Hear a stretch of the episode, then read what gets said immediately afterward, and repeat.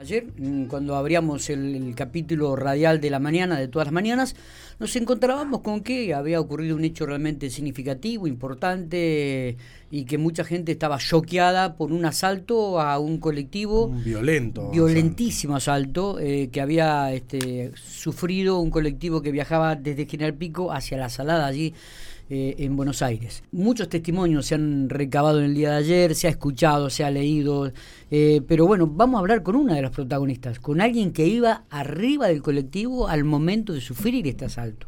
Estamos hablando con Natalia Campo, una joven que viajaba allí a, a la salada a hacer su compra como casi diríamos todos los meses muchas personas viajan desde distintos puntos, no solamente de General Pico, sino de otras localidades vecinas y también de algunos de la provincia de Buenos Aires.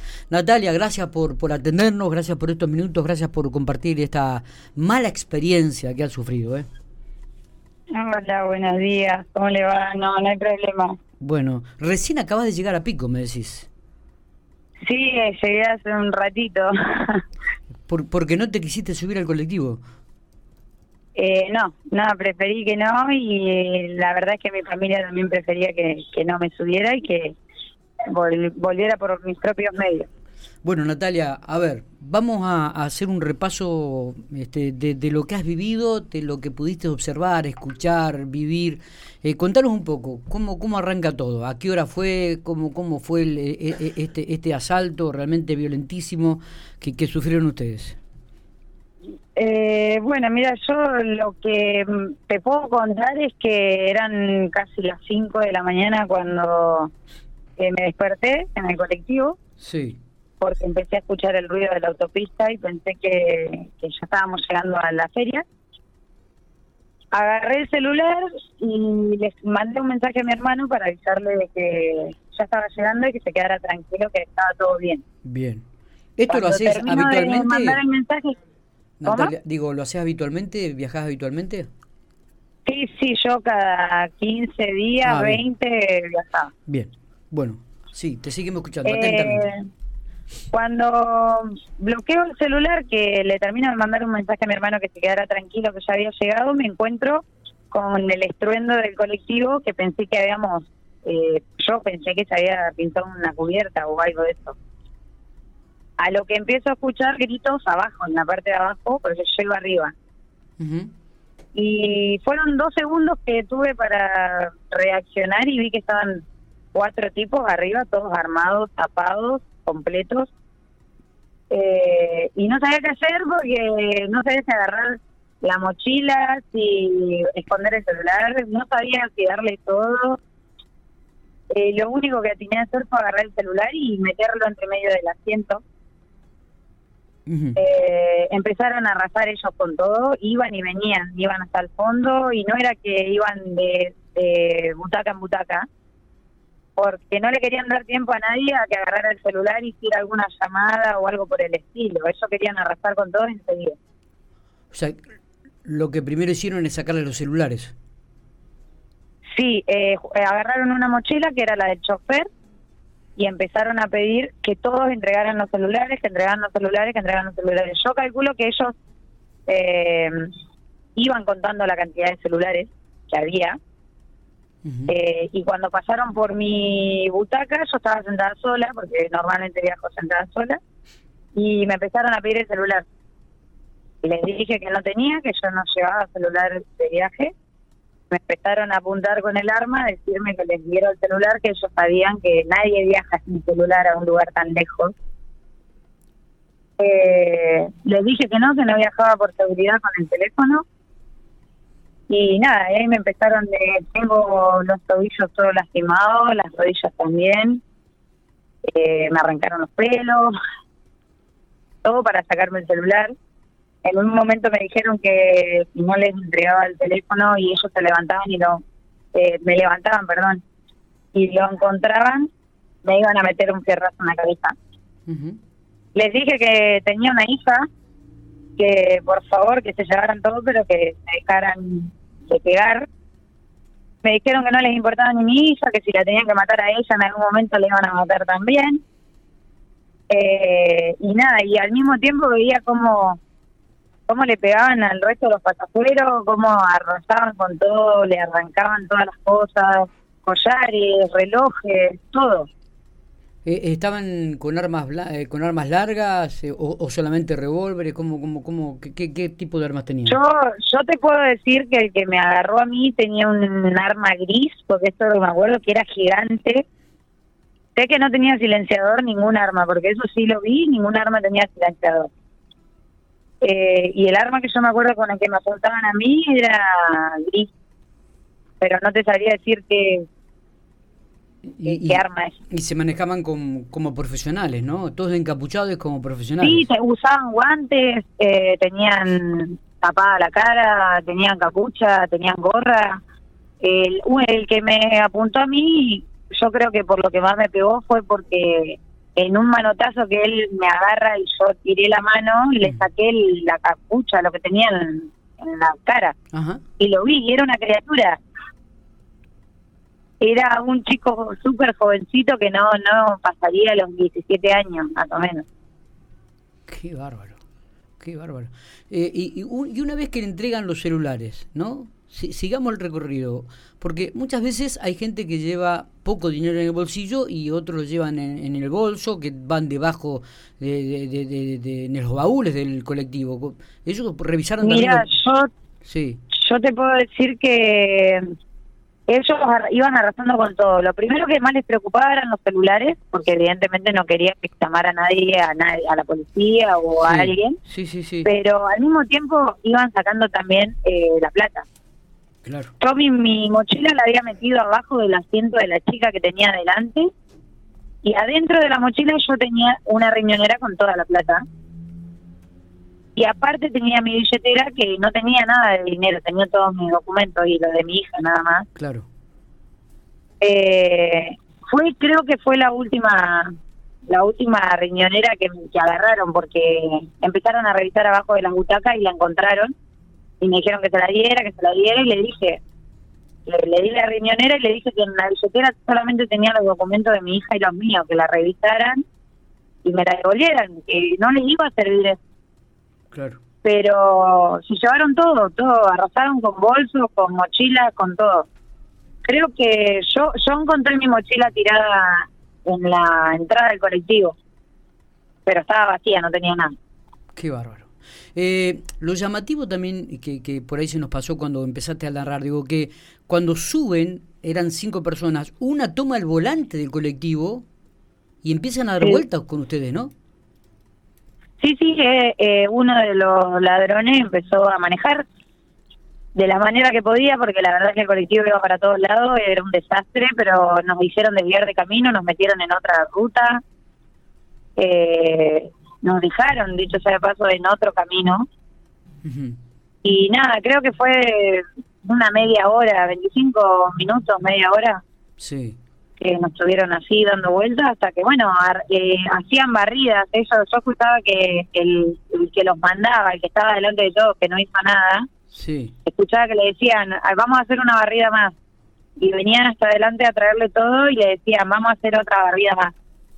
Y así estuvieron como cuatro o cinco veces lo hicieron. Eh, Natalia, ¿hubo algo en particular? Eh, ayer escuchaba el testimonio de otra persona que hablaba de un pasajero que como que le pedían mucha la 133. plata. De la 133, mm. exactamente. Eh, ¿qué, ¿Qué se sabe de eso?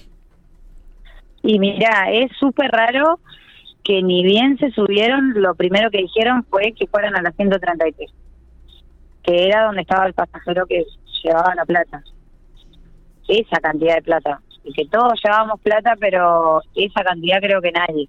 ¿Qué, qué, ¿De qué cantidad de plata están estaban pidiendo o estaban hablando los delincuentes? Y yo tengo entendido que estaban hablando de, de que uno llevaba 500 mil, un pasajero llevaba 500 mil y que otro llevaba un millón, que era el pasajero 33. ¿Y el pasajero 33 estaba ahí finalmente o no? Sí, sí, estaba ahí, fue uno de los que más golpearon, le golpearon la cabeza al hombre. Qué eh, lo, fue el primero que fueron a buscar, el primero que agarraron y mientras uno lo agarraba a ese y lo apuntaban y lo golpeaban, iban arrasando con todo. O, sea que la sensación que quedó ahí en el micro es que no era un robo al azar eh, de, No. de- de un grupo de delincuentes que agarra un colectivo al azar y lo va a robar, ¿no? Sino que eh, No, fue no. un robo premeditado, digamos, bien analizado. Y aparte, bien organizado, o sea, súper directo. Fue algo ligerísimo, se lo tomaron con muchísima calma. Era raro que nosotros cada vez que estamos llegando allá, cada un kilómetro más o menos, siempre hay un patrullero. Eh, como que en ese lugar no había nadie, en ese momento en el que nos roban, por donde nos pasean y demás, no había nadie. Nos hicieron cerrar todas las cortinas, de todos modos, nos tiraron a todos al fondo del, del colectivo. Eh, y nada, y cuando ellos paran el colectivo y nosotros nos bajamos, Ujú. prácticamente calculo que en menos de un kilómetro se veían las balizas de un patrullero, pero que en ningún momento se acercó. Bien. Y, y, y cuando se subieron al colectivo, ¿es cierto que le decían que, que la policía lo- los había vendido a ustedes? ¿Que, que, que estaban que ac- actuaban con ayuda de la policía? Eh, eso fue lo que ellos nos dijeron en un principio, ni bien subieron, después de que empezaron, mientras todo el resto de los chorros nos, nos sacaban todo, el cabecilla sería el que se quedó adelante del colectivo, Sí. era como el que hablaba súper tranquilo, empezó a decir, bueno, gente, están todos regalados, nosotros estamos en complot trabajando con la policía de Morón y con la policía de, no sé si dijo La Matanza, no, me acuerdo. Así que ustedes están entregados, no les conviene hacer nada porque están regalados. A ustedes los regalaron y los entregaron. En todo momento nos repetía eso. Así que quédense tranquilos. Nosotros nos llevamos todo y nos vamos tranquilos. Los celulares de ustedes los dejamos al chofer. Que, Bueno, después los celulares nos encontraron, no sé, en una plaza por ahí. Los localizaron, Eh, tengo entendido que los localizaron de acá de Pico. eh, el marido de una chica que viajaba con nosotros que trabaja en la federal.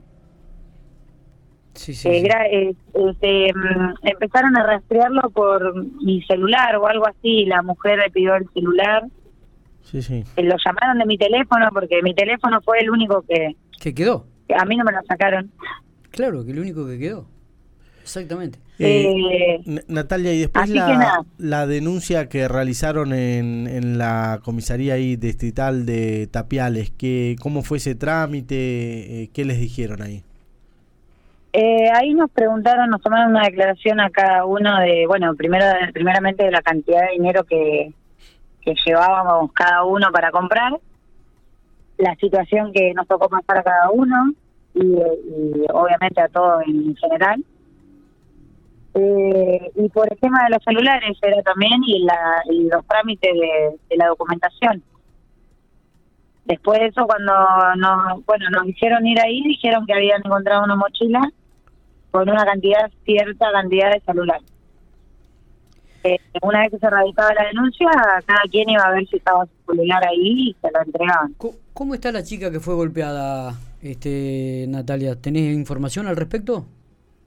Eh, yo lo, todo lo que sé de ella, antes de que el colectivo me dejara ayer donde yo pedí que me deje, era que la chica tenía que estar sí o sí 12 horas en observación eh, y que la iba a buscar Ariel Reina, de acá, Ujú.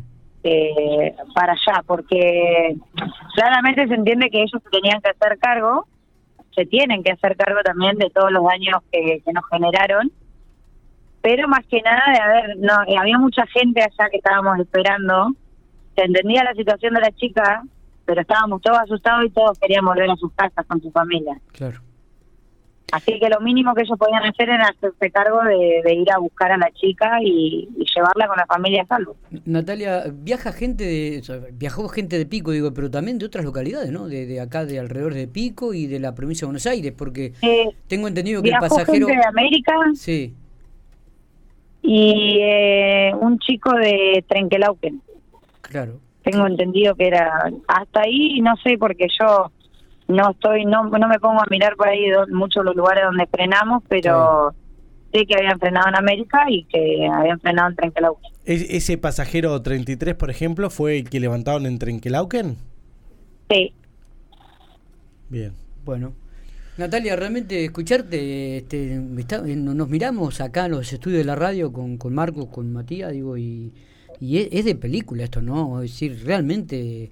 Eh, es algo que uno ve en la tele por ahí. Exactamente, exactamente, viste. Que y no se imagina nunca que le va a pasar. Que te puede llegar a pasar. A ver, nosotros acá cada vez que salimos, todos dejamos una familia, dejamos hijos, padres, todos esperándonos a que les llegue un mensaje cuando llegamos allá diciendo, bueno, llegamos bien, salimos bien de vuelta. Pero es que habitualmente y debe haber sido una situación horrible para la familia no recibir un mensaje de, tu, de sus mujeres o hijos, lo que sea, diciendo, bueno, llegamos bien. Totalmente. Totalmente. Nati, eh, ¿por, ¿por qué viajas normalmente a la salada? ¿A qué te dedicas? Eh, yo vivía de esto. ¿Vivías el tiempo pasado? No, y ahora cómo vuelvo a arrancar. ¿Cómo vuelvo? Claro, claro, claro, porque es este, todo, toda la, la, recabación que haces de lo que vas vendiendo y lo que porque ahora arranca, la temporada de verano entonces va a comprar toda ropa para el verano y después y sin contar la cantidad de pedidos que uno ya tiene hecho la cantidad de gente que ya te da plata para, para que vos viajes y le traigas cierta cosa. Uno por ahí pide plata prestada para llevar un poco más y la tiene que devolver que uno sabe que cuando vuelve con la ropa la devuelve segura la plata. Pero ahora cómo hacemos sí sí es verdad es verdad. Esto es todo un tema, ¿no? Y, y, en tu caso, muchas otras personas que han sufrido exactamente lo mismo que vos. Exactamente lo mismo. Sí, y mucha gente que llevaba mucha más plata que yo eh, y que ahora le toca quizás eh, arrancar de, de cero a volver con toda esa plata, devolver la plata que tuvieron prestada. Hay gente que vendió autos para viajar. Un montón. Qué, qué, qué una situación, horrible. Una situación horrible, realmente. Pero más, más horrible es lo que vivieron. Más horrible es lo que vivieron. porque la plata por ahí es cierto, uno tiene compromiso, digo, la plata es cierto, va, viene, pero, pero cuando vivís esto en situaciones personales y no sabes este, si lo vas a contar o no lo vas a contar, ahí está el tema, ¿no? Porque esto no te lo borras nunca más. Ahí en tu vida. se te pasa la vida en un segundo, eh, adelante. Me imagino, me imagino. Porque me imagino que lo, primero que pensás es, como vos decías, no, en mi hija, en, mi, en mis viejos, en mi familia, se te cruza eso, inmediatamente. Sí, la verdad es que es horrible, horrible. Yo, gracias a Dios, corrí con la suerte de que, bueno, de que el celular lo pude esconder, de que no me lo encontraron. te digo que actuaste... Por más que haya escuchado que me dijeron, si yo te levanto y encuentro el celular, te meto un fierrazo, yo digo, bueno, y ya está, ya estaba jugada, pero gracias a Dios no me tocó, se lo pude contar a mis viejos, a mi familia y pude prestarle el celular al resto de los pasajeros para que llamen a, a sus familiares. Eh, Natalia, te agradecemos infinitamente este testimonio. ¿eh? Ayer habíamos hablado, teníamos, digo, pero bueno, te, te agradecemos muchísimo estas palabras, este testimonio viste, uno cuando te escucha este tipo de cosas dice, ¿qué le digo? Y, nada, acompañarla. y que, ojalá pueda salir adelante, porque la verdad que, que, el trabajo dignifica y estas cuestiones eh, por ahí tiran para atrás, pero bueno, que, que de alguna manera, que, que las vueltas estas también de la vida, que, que por ahí te hicieron vivir un mal momento, te hagan vivir un buen momento y que puedas salir adelante. Es, ella y, las otras personas también que iban. Todo el resto de las personas que yo sé que estamos todas en igualdad de condiciones y el susto, bueno, el susto queda. Ahora hay que salir de arrancar de vuelta. Eh, éxitos, muchos éxitos, Natalia. Gracias por este testimonio. Un abrazo grande. Eh. No, gracias por el lugar. Hasta luego. Hasta luego. Natalia Campo.